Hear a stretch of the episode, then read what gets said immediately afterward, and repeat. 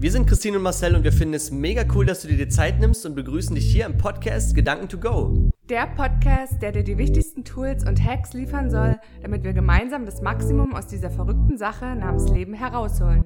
Das bedeutet 100% Energie, 100% Fröhlichkeit, 100% Gesundheit und 100% Liebe. Und ihr sollt wissen, dass wir all das, worüber wir berichten, entweder selbst erlebt oder getestet haben, um euch natürlich nichts vom Fuchs zu erzählen. Und jetzt viel Spaß beim Zuhören.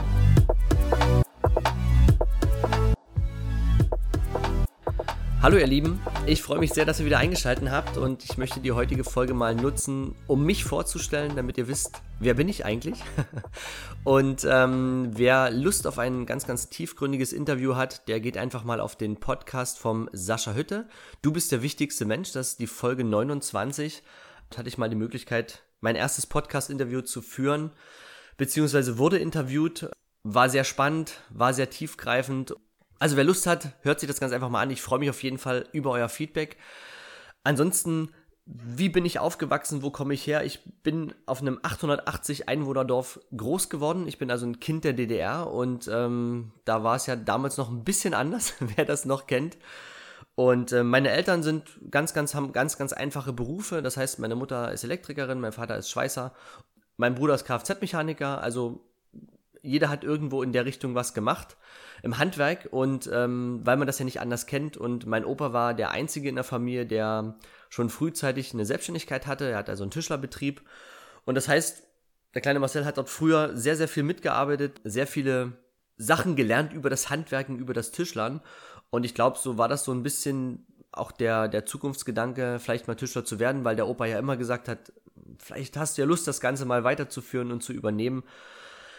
Aber im Laufe der Zeit hat sich das ja alles ein bisschen verändert und ähm, irgendwann kommt ja dann auch die Schule, ne? Ganz klar. und ähm, ich war definitiv kein Musterschüler, also ich war, glaube ich, immer der, der ein bisschen aufgemuckt hat, der immer ein bisschen auffallen wollte. Ich hatte auch ganz, ganz oft Einträge im Tagebuch, wo ich dann dachte, Mensch, hm, wie lässt du das jetzt wieder unterschreiben? Dann hat, ja, hat vielleicht jeder auch schon mal gemacht, dann macht man mal die Unterschrift der Eltern nach komischerweise wurde die Unterschrift, die meine Mutter wirklich gemacht hat, angezweifelt und die, die ich nachgemacht habe, ja, die ging dann durch, aber so ist das nun mal. Und ähm, ich habe dann irgendwann auch ganz normal die Realschule absolviert, hatte dann das erste Mal auch Berührung dort äh, zur damaligen Zeit mit der Technik, durfte dann auch mal zu Schulzeiten zur Jugend forscht. Dort haben wir ähm, ein, ein Getriebeprogramm geschrieben mit drei Leuten ja, das war so die, die, das, das Außergewöhnliche vielleicht eigentlich mal während der Schulzeit. Ansonsten habe ich ganz normal meine Realschule abgeschlossen, mit Berechtigung auch zum Gymnasium zu gehen. Aber für mich stand einfach eins fest, irgendwie, nee, das ist es nicht. Ich möchte nicht weiter in Schule machen. Es hat mir nie Spaß gemacht, irgendwelche Dinge zu lernen, die du sowieso wieder vergisst, die du nie vielleicht in deinem Leben anwendest. Und so kam dann irgendwann die Idee, doch was im Handwerk zu machen, weil äh, zur damaligen Zeit gab es dann auch, die, ich glaube, es gibt es heute noch, eine, ein, ein Berufsinformationszentrum. Dort konnte man seine Ziele und Wünsche so eingeben, was man machen möchte oder welche Fähigkeiten man hat. Ich habe dann ja ganz schnell rausgefunden, okay, 100% Handwerk, Büro, kaufmännische Sachen gar nicht, weil ich hatte ja nie Berührung damit. Ja, so war es dann letzten Endes so, dass ich dann irgendwann den, den Beruf des Tischlers, Tischlers anfangen wollte, aber eben leider zu dem Zeitpunkt 1997 keine Möglichkeit da war, eine Ausbildung zu bekommen. Also mein Opa hat alles versucht, das führte keinen Weg rein.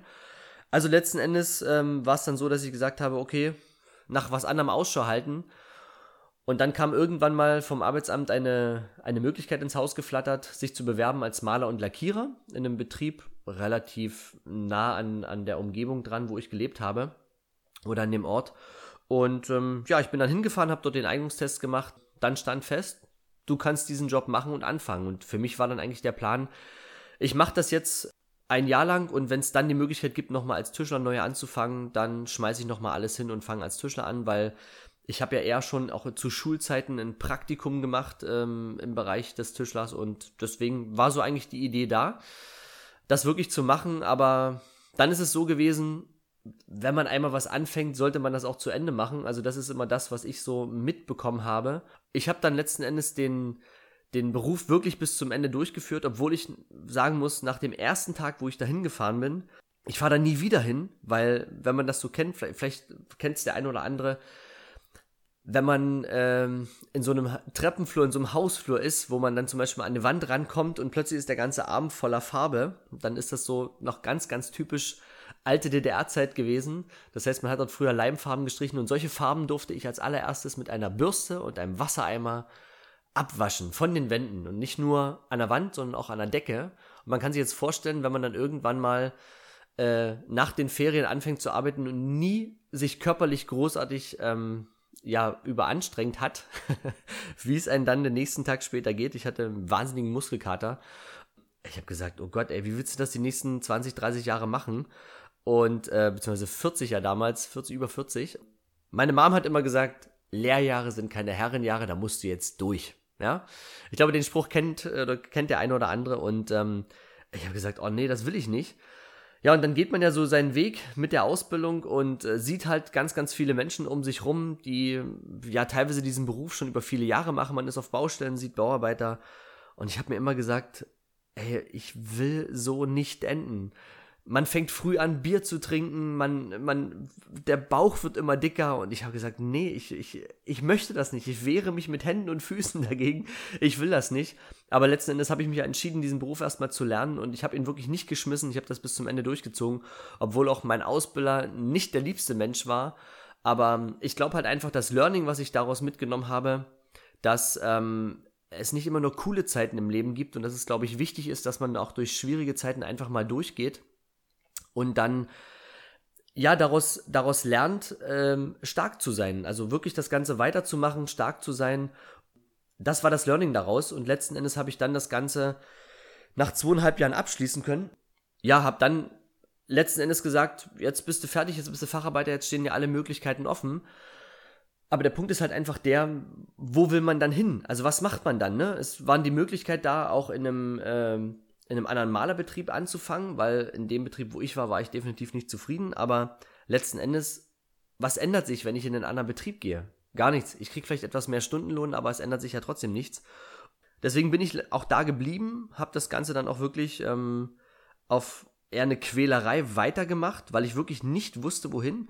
Und man muss sich ja vorstellen, das war ja dann 2000, als ich fertig war.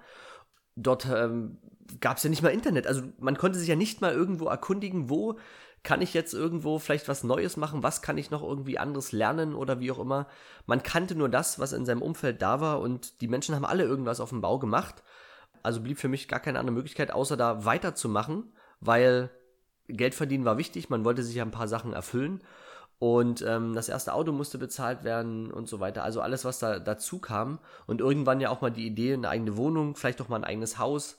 Das war alles so in meinem Kopf aber letzten Endes ist es ja immer irgendwie nur finanzierbar mit Geld und also habe ich weitergemacht.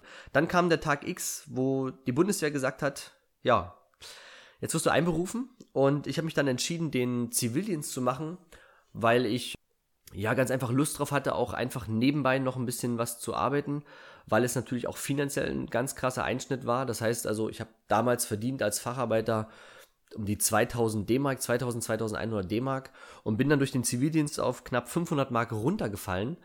Das ist natürlich schon ein Sprung, den man irgendwie ausgleichen muss. Und ja, also habe ich dann einfach nebenbei gesagt, ich biete Möglichkeiten an als Maler, das, was man halt so kann. Ne? ja, habe natürlich so dort auch ganz, ganz andere Menschen, tolle Menschen kennengelernt und unter anderem war dort ein, äh, ein guter Kumpel, der Vater, der hat ein Autohaus schon über viele Jahre und der hat mir sehr, sehr viel erzählt, wie seine ersten Jahre waren, wie er angefangen hat. Ich hatte gar keinen Bezug dazu, weil, wie gesagt, Selbstständigkeit war für mich ähm, keine Berührung. Ich kannte es nur von meinem Opa und ähm, bei dem lief alles gut. Und die haben auch von schwierigen Zeiten erzählt und ich dachte mir so, Mann, und die hatten aber ein ganz, ganz tolles Haus und ich dachte mir so, wow, Wahnsinn. Als Angestellter könntest du dir das nie leisten, weil die haben nicht nur ein Haus gebaut, die haben auch ein Poolhaus gebaut mit Sauna und einem Pool drin und ich dachte mir so, irre. Sowas wäre natürlich auch nicht schlecht. Ja, so kam dann irgendwann die Idee, vielleicht doch noch mal weiterzugehen, vielleicht noch mal in die Selbstständigkeit zu gehen, sich als Maler selbstständig zu machen mit einer Malerfirma. Aber dann kam auch ganz schnell der Gedanke, ja, was ist, wenn du dann selber mal ausfällst, wenn du krank bist, wenn du nicht arbeiten kannst, was passiert denn dann? Ja, das heißt, die Idee war dann gar nicht so richtig spruchreif. Zu dem Zeitpunkt war ich 21, 20, 21 Jahre alt, ja. Und wie gesagt, dann kam die Bundeswehr und ähm, ich habe dann wirklich einfach nebenbei einfach äh, gemalert und irgendwann nahm das Schicksal, sage ich jetzt einfach mal, seinen Lauf und ich hatte ein ganz, ganz kleines Zettelchen an meinem Auto. Und auf diesem Zettelchen stand drauf, bitte rufen Sie mich geschäftlich zurück in einer festen Uhrzeit, da war eine Telefonnummer drauf und ich dachte mir so, was ist das? was will derjenige von mir? Und ich habe dann einfach mal die Möglichkeit genutzt, um dort einfach mal anzurufen. Ja, bin dann in einem Unternehmen rausgekommen, was in der Nähe von, von Cottbus, ähm, sage ich mal, eine Agentur eröffnet hat. Und also ein Finanzvertrieb. Und ich dachte mir so, pff, ja, hm, okay, fahr einfach mal hin, hör dir das an, weil am Telefon wusste ich gar nicht, um was es geht. Es ging einfach nur darum, es gibt eine Möglichkeit, nebenbei Geld zu verdienen. Es gibt eine Möglichkeit, vielleicht auch Karriere zu machen, weil mir wurde einfach nur die Frage gestellt, Marcel, bist du beruflich zufrieden? Und die habe ich ganz klar mit Nein beantwortet. Das war ich nicht. Und ich dachte mir so, okay, vielleicht ist das ja die Chance. Ich habe das meiner Mutter erzählt und die meinte dann, äh, ja, unterschreibe bitte nichts. und äh, ich bin dann hingefahren, habe mir das Ganze angehört, habe letzten Endes nur Bahnhof verstanden, weil es ging um, um Datenerfassung, Dateneingabe, also um irgendwelche kaufmännischen Sachen und mit denen hatte ich ja nie Berührung gehabt. Also ähm, blieb mir ja gar nichts anderes übrig, als das einfach mal anzuschauen. Ich muss dazu sagen, ich hatte im Vorfeld eine kurze Berührung mit dem Thema Finanzen durch einen sogenannten Finanzberater meiner Eltern. Und äh, dieser nette Herr war einfach der Meinung, ich muss doch eine Lebensversicherung abschließen, weil ich muss doch für später, für mein Leben vorsorgen und ich muss dort ganz viel Geld einzahlen. Und ähm, da ich sehr sparsam war, habe ich das auch getan. Nur was ich nicht wusste, dass ich mit dem Abschluss eines solchen Vertrages natürlich auch Verpflichtungen eingehe. Verpflichtungen in Form von Provisionszahlungen für den, der den ganzen Vertrag mit mir abgeschlossen hat ja, ich habe dann im Monat 300 Mark weggelegt und habe mich halt einfach gewundert, dass nach anderthalb Jahren auch niemand Informationen kam, wie ist denn das Geld jetzt vermehrt worden? Was ist denn da jetzt drin? Weil er sprach ja immer von wahnsinnig großen Zahlen, aber ja, ich habe halt nie was bekommen. Dann war ich schon sehr, sehr stutzig über das ganze Thema und ähm, meine Eltern wussten auch nichts dazu zu sagen. Die hatten ja selber die Produkte über viele Jahre schon. Ja, also so stand man da so ein bisschen im Dunkeln, was das Thema Geldanlegen angeht. Und ich war dann damals in diesem Finanzvertrieb und habe mir das ganz einfach mal angehört und angeschaut. Und ich dachte mir so, krass, das, was ich da abgeschlossen habe, ist ja richtig scheiße. und ich dachte mir so, das kann doch gar nicht sein. Ähm, du legst ja jetzt jeden Monat Geld rein. Warum, warum passiert dir das, ne? Und warum machen Menschen das mit einem? Und ich musste dann eben ganz schnell feststellen, dass dort äh, 8000 D-Mark Provision drin waren, die ich bezahlen musste. Jetzt kann man sich ausrechnen, wenn man 300 Mark weglegt, 8000 D-Mark waren ja nur die Provision, dann kommen ja noch Verwaltungsgebühren etc. pp. dazu. Ja, am Ende stand dort eine dicke Null. Und ich dachte mir so, das, das kann doch einfach nicht sein. Du gehst hier hart arbeiten, legst dann 300 Mark weg und ist einfach weg, weil du keine Informationen und keine Ahnung hast, äh, wie man das Ganze richtig macht. Das war, glaube ich, so ein bisschen der, der Gedankenstoß oder das Wachrütteln bei mir, dass ich gesagt habe, es muss sich in meinem Leben was ändern, weil man fragt sich ja dann, wozu bin ich denn eigentlich zur Schule gegangen? Wir hatten alle Mathe, wir hatten alle Wirtschaft, wir hatten so viele Fächer, aber warum wurden wir nicht auf die wichtigsten Dinge im Leben vorbereitet? Warum hat niemand gesagt, welche Finanzprodukte braucht man? Warum hat man nicht gesagt, wo, wie sollte man sich bewerben? Wie sollte man vielleicht den Ausblick haben, damit man zukünftig auch glücklich wird. Wie führt man überhaupt ein glückliches Leben? Was gehört eigentlich alles dazu?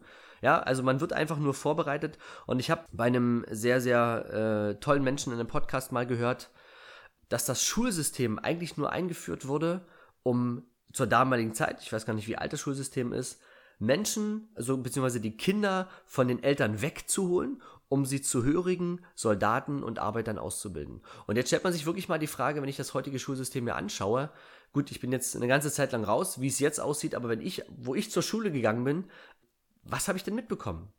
Und die Frage sollte sich selber mal jeder stellen, was hat man wirklich mitbekommen äh, in der Schule, was hat man vielleicht auch in einem Studium gelernt, was kann man heute davon noch anwenden und wo hat es einen auf jeden Fall auf das Leben vorbereitet?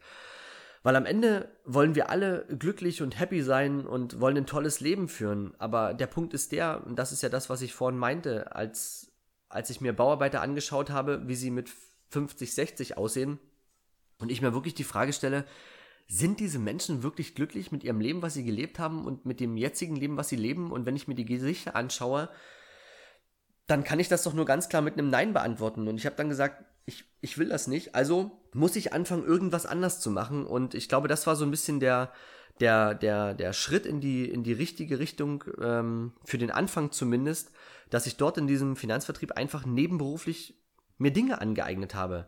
Ähm, Dinge, die einfach wichtig sind, wichtige Basics. Wie, wie präsentiere ich mich? Also das heißt, wie trete ich vielleicht an Menschen ran? Wie führe ich Gespräche? Man lernt verkaufen. Das ist auch ein ganz, ganz wichtiger Punkt, weil viele Menschen wollen ja um Gottes Willen niemanden was verkaufen. Aber normalerweise, oder beziehungsweise im Leben ist es doch so, ich verkaufe mich doch jeden Tag. Jeden Tag, wenn ich vor dem Spiegel stehe, mir die Haare mache und mir besonders viel Mühe gebe oder mich abends für eine Party vorbereite oder was auch immer, ich mache doch das auch, damit ich A mir gefalle, aber B auch anderen gefalle, um Anerkennung zu bekommen. Weil so sind wir Menschen nun mal, wir möchten Anerkennung, wir möchten liebe Worte von anderen hören. Ja, das heißt, ich muss mich ja immer verkaufen können. Und das ist auch eine Sache, die man irgendwie nie gelernt hat im Leben. Und deswegen bin ich so wahnsinnig dankbar, dass ich in dieses Unternehmen reingekommen bin. Ich habe dann während der gesamten Zivildienstzeit einfach dort auch gearbeitet und habe danach einfach gesagt, jetzt ist Schluss, ich, ich gehe nicht mehr zurück in meinen alten Job, ich mache das Ganze wirklich hauptberuflich, weil ich Spaß daran gefunden habe. Und ich hatte dann dem äh, Vater von meinem Kumpel, was ich vorhin erwähnte, das Gespräch nochmal, wo es um das Thema Selbstständigkeit ging und dann gesagt, ich würde das jetzt einfach mal probieren und er hat mir einen ganz, ganz wichtigen Satz gesagt, der war, Marcel, in der Selbstständigkeit geht es nicht um probieren. Entweder du willst es, dann mach es oder lass es sein. Aber wer sich einmal selbstständig macht, sollte nicht wieder zurückgehen und die Worte sind bei mir so im Hinterkopf geblieben, dass ich gesagt habe, ja, okay, er hat recht. Wenn ich den Schritt gehe, dann mache ich es richtig. Und ich glaube halt einfach, dass die Vergangenheit, wie gesagt, Dinge durchzuziehen, unschönen Dinge einfach mal zu machen, weil auch in der Selbstständigkeit ist es klar, gibt es immer Höhen und Tiefen, dass man dort einfach durchgeht und einfach weitermacht, weil wenn ich in die Berge fahre, dann geht's mal hoch, dann geht's mal runter, dann geht's mal hoch, dann geht's mal runter. Aber wenn ich zum Gipfel will, wird es immer ein Hoch und, Hoch und runter sein, aber es wird ein Anstieg sein und es wird auch schwieriger werden, aber irgendwann habe ich das Ziel erreicht. Und das ist einfach ein ganz, ganz wichtiges Learning daraus, was ich auch jedem nur mit auf den Weg geben kann, auch wenn es gerade mal ein bisschen unschön ist, nicht gleich die Reißleine zu ziehen, sondern einfach zu sagen, ich gehe durch. Und wenn es gerade schwierig ist, vielleicht auch dem Körper immer wieder zu sagen, easy, wir schaffen das, wir kriegen das hin. So ist man vielleicht auch ganz, ganz gut vorbereitet fürs Leben. Und wie gesagt, dann begann einfach meine, meine Selbstständigkeit und ich habe mich natürlich auch durch die Selbstständigkeit von meinen, von meinen damaligen Menschen so ein bisschen distanziert, weil klar war eins, wo ich die Selbstständigkeit begonnen habe, natürlich im Finanzbereich angefangen habe, kann sich ja jeder vorstellen, was das Umfeld gesagt hat. Ähm, viele wollten mir gar nicht zuhören, weil ich bin noch der gelernte Maler und Lackierer. Was willst du jetzt erzählen? Das ist alles irgendwie, ja, nicht greifbar. Ich war zu dem Zeitpunkt ja immer noch 21 Jahre alt. Und ähm, wer hört jemanden zu mit 21? Und schon gar auf einem Dorf, wo jeder sowieso jeden kennt und jeder denkt, er weiß alles und er kann alles, war es ganz, ganz schwierig ich habe dann damals meinen Mentor gefragt, was soll ich denn tun? Und er sagte einfach, Marcel, dann geh doch einfach raus auf die Straße und such dir neue Leute. Und ich dachte mir so, krass, soll ich das wirklich tun? Was soll ich machen? Und sagt, da sprichst du doch einfach an. Ja, so war eigentlich der, der Schritt in das damalige Vertriebsleben. So habe ich damals angefangen, einfach ähm, wirklich wildfremde Menschen auf der Straße anzusprechen. Und es war eine unwahrscheinliche Überwindung, kann ich euch sagen. Aber es gibt dir so viel Selbstbewusstsein. Am Ende habe ich so viele tolle Menschen kennengelernt, die heute wirklich meine, mit einer meiner besten Freunde sind. Ich habe ein komplett neues Umfeld aufgebaut. Ich weiß noch eins, ein, ein ganz, ganz wichtiger Satz, den meine Mom auch zu mir gesagt hat. Marcel, du in dem Bereich kann ich mir gar nicht vorstellen, das schaffst du nicht. Und ich glaube, das war auch ein ganz, ganz wichtiger Satz, wo ich gesagt habe, ich schaffe das nicht oh doch, ich werde es allen zeigen, dass ich das kann. Die Schwierigkeit ging dann wirklich weiter. Das heißt also in der Familie, bei Geburtstagen war ich der Versicherungsverbrecher, musste mir das immer wieder anhören. Ich dachte mir so, warum macht ihr das eigentlich alle? Was habe ich euch denn getan? Aber letzten Endes ähm, war die Motivation, eine Sache zu machen, immer stärker. Dann einfach weitergemacht. Ja, Heute hat sich was ganz, ganz Großes daraus ergeben. Ähm, das ist aber eine Sache, die ich mit euch später teilen möchte. Ich möchte auch nochmal in einer weiteren Folge einfach die Möglichkeit nutzen, wie war dann die Selbstständigkeit, welche Höhen und Tiefen bin ich dort äh, oder welche Höhen und Tiefen habe ich dort durchlebt, was waren die Learnings daraus. Deswegen, heute soll es einfach mal nur bis zu dem Lebensjahr 21 gehen. Und was habe ich gemacht? Warum, warum stehe ich jetzt da, wo ich stehe? Ähm, wird es in den weiteren Folgen ganz, ganz viele Infos dazu geben.